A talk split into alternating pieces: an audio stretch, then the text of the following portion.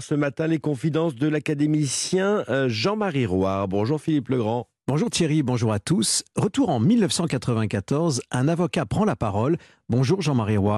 Bonjour Philippe. Écrivain, académicien, l'Institut de France est aussi votre maison, comme elle l'a été pour votre ami Jean d'Ormesson. Jean-Marie Roire, vos livres sont plus que les succès de librairie, ce sont aujourd'hui des références dans l'histoire de la littérature contemporaine, n'entrent pas dans la collection bouquins qui veut, comme d'autres dans les Lagarde et Michard. Vos romans de l'amour et du pouvoir y sont réunis.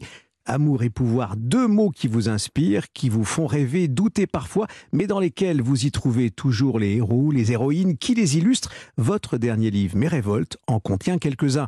Ce matin, Jean-Marie Roire, vous avez choisi de revenir sur le 2 février 1994. L'avocat Jacques Vergès prend la parole dans l'affaire Omar Radad. Ses premiers mots au micro d'Europe 1. Nous nous adressons à toute la France pour mener ce combat, comme d'autres en leur temps ont mené le combat pour l'officier juif qui s'appelait Dreyfus. Voilà des mots forts, des mots qui sont restés et, que l'on entend ce matin, Jean-Marie Roy. Vous avez choisi ce 2 février 1994, au moment où euh, l'avocat euh, Jacques Vergès, l'avocat euh, d'Omar Haddad, s'exprime ainsi. Ce parallèle est fait avec, il l'a voulu, avec l'affaire Dreyfus. Pourquoi avoir fait ce, ce choix de cette phrase et de cette date, Jean-Marie J'ai fait ce choix parce que c'est une affaire qui a beaucoup compté dans ma vie, puisque depuis 26 ans, depuis cette date, eh bien, je me suis engagé, j'ai écrit un livre qui s'appelait Omar, la construction d'un coupable, et je n'ai cessé de défendre cette énorme erreur judiciaire qui euh, est en passe d'être, euh, de, se résoudre, puisque la commission de révision, grâce à l'acharnement... De nouvelles révélations sont, sont annoncées. Voilà, de nouvelles révélations, euh, et grâce à l'acharnement de Maître Novakovic, son avocate, eh bien, donc, la, commission de révision est en train de préparer le dossier pour la cour de révision. Donc, euh, euh, et puis, il y a des éléments nouveaux, puisqu'il y a un livre de Jean-Michel de Cugis, qui s'appelle Le ministère de la Justice, dans lequel il évoque une affaire extrêmement trouble qui risque d'être un scandale d'État. C'est que des gendarmes avaient fait des, perquisitions, des auditions, et ils avaient fait des PV d'audition euh, et transmis le dossier au procureur en 2004, au moment où il y avait la demande de révision, et que ce dossier n'aurait pas été transmis par le procureur à sa hiérarchie. Ce qui est vraiment là un scandale d'État. Alors Jean-Marie Roy, vous soulignez ce, point, effectivement, c'est important, ces révélations arrivent, on, entend dire qu'il y a une évolution dans, dans le dossier, euh, un grand pas en, avant. Revenons sur, sur cette affaire euh, que l'on appelle encore aujourd'hui l'affaire Omar Radad. Euh, cette affaire est celle du meurtre de Guylaine Marshall, tuée en 1991 dans sa villa La Chamade, sur les hauteurs de Mougins. vous avez aussi écrit, vous avez pris la défense, c'est ce que vous nous, rappelez là, et vous l'avez raconté dans, dans, un livre, euh, vous avez pris la, défense d'Omar Haddad parce que vous étiez convaincu très vite de son innocence Bien sûr, j'étais convaincu de son innocence, d'autant plus qu'il n'y avait pas de mobile, il n'y avait pas l'arme du crime, il n'y avait aucune raison qu'Omar Haddad soit, coupable. Et surtout, on est parti sur un principe faux, c'est-à-dire qu'il y avait une inscription dans la cave, Omar m'a tué, mais cette, cette inscription, moi j'ai vu des photos du cadavre de la victime, elle était dans l'impossibilité physique de faire cette inscription, puisqu'elle avait été euh, de façon très barbare, maltraitée, elle avait un traumatisme crânien, donc elle ne pouvait pas faire cette inscription. Et je crois que toutes les erreurs sont parties. Et un autre point aussi, hein, la porte de l'endroit où elle était, la, cave était euh, fermée de l'intérieur. Non, mais elle était surtout fermée de l'extérieur, donc c'est quand même le, le meurtrier qui a eu le dernier mot. Mais je crois que c'est surtout cette idée qu'on a, on a pris, euh, c'est pas possible, dans l'état où elle était, de faire des phrases. Vous savez, les phrases, même avec l'apostrophe, c'est impossible. Et c'est impossible dans une cave qui était dans l'obscurité de, tracer ces, traces avec son doigt en plongeant, en, plongeant son doigt dans sa, dans sa blessure. Omar m'a tué, vous rappelez euh, justement, Jean-Marie Roy, euh, cette phrase que l'on a tous en, tête dans cette affaire. Omar était le jardinier de, de la victime, un coupable facile il était là. Et en plus, son prénom était sur le mur. Oui, surtout, ça montre le machiavélisme de, l'assassin qui a, sachant que, en effet, il était le jardinier de la victime, qui a, dénoncé pour éviter que on... Mais l'erreur, ça a été une erreur judiciaire, l'erreur de l'enquête, l'erreur des gendarmes, puis du juge d'instruction. Et, et c'était, je crois que c'est ce qui est terrible, c'est qu'on est arrivé au fond au fait qu'il y a eu cette décision unique, euh, injuste.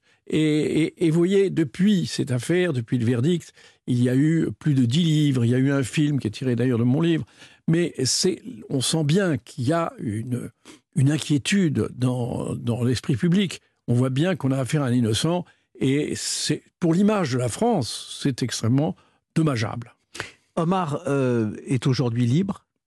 Euh, vous l'avez rencontré, vous le racontez d'ailleurs dans euh, votre nouveau livre qui paraît Mes révoltes aux éditions Gallimard. Ce sont vos combats derrière ces révoltes.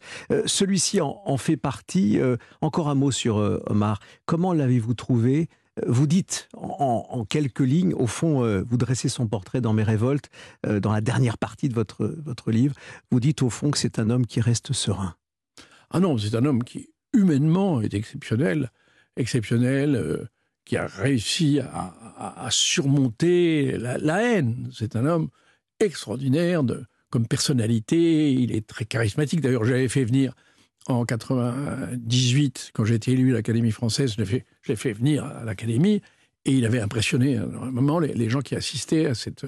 Parce que c'est un homme, on sent que c'est un homme qui, qui se bat pour son innocence, et on, voit bien qu'il y a chez lui, quand il demande un nouveau procès, dans lequel il risquerait, il risquerait à nouveau d'aller en prison, mais il y tient parce qu'il tient à tout prix à son innocence. Dans mes révoltes, Jean-Marie Roy, on croise aussi euh, Raymond Aron. Hein. Euh, vous en faites un, portrait euh, comme vous l'avez finalement rencontré et, vu de l'intérieur, hein, au Figaro entre autres. Et puis il y a les grandes affaires. Il y a celle d'Omar Haddad qu'on évoque à l'instant, et puis il y, en a d'autres. Hein. Il y a la prostitution qui en fait partie aussi de ces affaires que que vous avez accompagnées. Vous êtes battu pour un, un certain nombre d'entre elles. Et puis il y a aussi ce que vous appelez l'odeur du pétrole ou l'odeur de pétrole. Euh, là aussi, c'est un, de vos combats. Et puis, un autre point aussi, euh, également, qui au fond est, plutôt assez positif. Euh, c'est ce dernier moment dans l'un de vos, chapitres, du moins, c'est, on peut le penser, la fin de votre vie. le chapitre s'intitule La vie au bord d'un précipice. vous avez vu venir la mort très vite. Vous étiez en Grèce et hébergé dans un monastère. la voiture tombe dans le ravin et, finalement vous vous relevez. Il y a eu une sorte de miracle. Mais d'ailleurs, dans ce livre, j'évoque tous les miracles qui ont accompagné ma vie, qui fait que je crois énormément à, une forme de prédestination. Je crois que tout est écrit. C'est pourquoi j'ai, dans ma vie, j'ai vu beaucoup de voyantes, j'ai beaucoup, beaucoup, beaucoup d'astrologues. Mais comme François Mitterrand, vous le dites d'ailleurs. François Mitterrand. Mais c'est cette réflexion sur la destinée. Je me dis, une vie, c'est quand même extraordinaire. C'est ce mélange à la fois d'échecs, de déception, de malheur et, de quelquefois de, risques terribles comme cette, mort que j'ai frôlée de si près. Mais en même temps, j'ai toujours eu le sentiment d'une protection, d'avoir eu des, anges gardiens, ce qui fait que j'ai vraiment été une vie en, en dents de scie que j'ai essayé d'exprimer à travers ce livre, c'est-à-dire à la fois euh, complètement fauché dans mon, dans mon, enfance, étant nul en classe, et puis euh, ratant mon bac, et puis finalement me retrouvant à l'Académie française, au milieu de, entre Lévis, Claude Lévi-Strauss, Jean d'Ormesson et Henri Troyat. Donc, c'est ce côté en dents de de mon existence que j'ai essayé de montrer à travers un certain nombre d'anecdotes et un certain nombre de portraits de gens qui m'avaient euh, enthousiasmé. Jean-Marie Roire, merci d'être venu sur Europe 1 ce matin avec vous. On a retrouvé, revu, euh, feuilleté euh, à nouveau cette affaire euh, Omar Haddad avec votre date de février 1994. On va se quitter avec cette chanson qui est dans votre playlist. Elle est signée Brassens qui chante du Francis James et le titre La prière. À bientôt. Par le petit garçon qui meurt près de sa mère, tandis que des enfants s'amuse au parterre et par l'oiseau blessé qui ne sait pas comment. Son aile tout à coup s'ensanglante et descend par la soif et la faim et le délire ardent. Je vous salue Marie, par les gosses battus par l'ivrogne qui rentre, par l'âne qui reçoit des coups de pied au ventre et par l'humiliation de l'innocent châtié. La prière. de Georges Brassens, 1965. C'était le choix de l'académicien Jean-Marie Roire ce matin.